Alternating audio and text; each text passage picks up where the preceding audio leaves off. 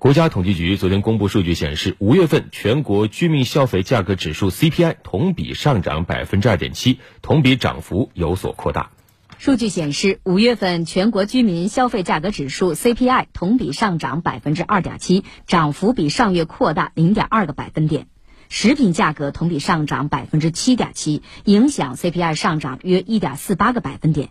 其中，鲜果价格处于历史高位，同比上涨百分之二十六点七，涨幅比上月扩大十四点八个百分点。猪肉价格同比上涨百分之十八点二，涨幅比上月扩大三点八个百分点。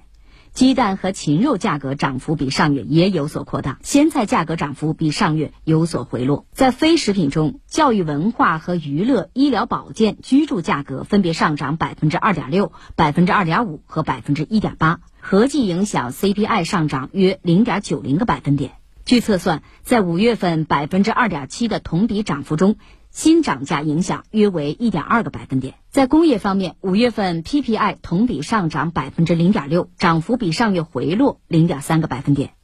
据测算，在五月份百分之零点六的同比涨幅中，去年价格变动的翘尾影响约为零点六个百分点，新涨价影响约为零。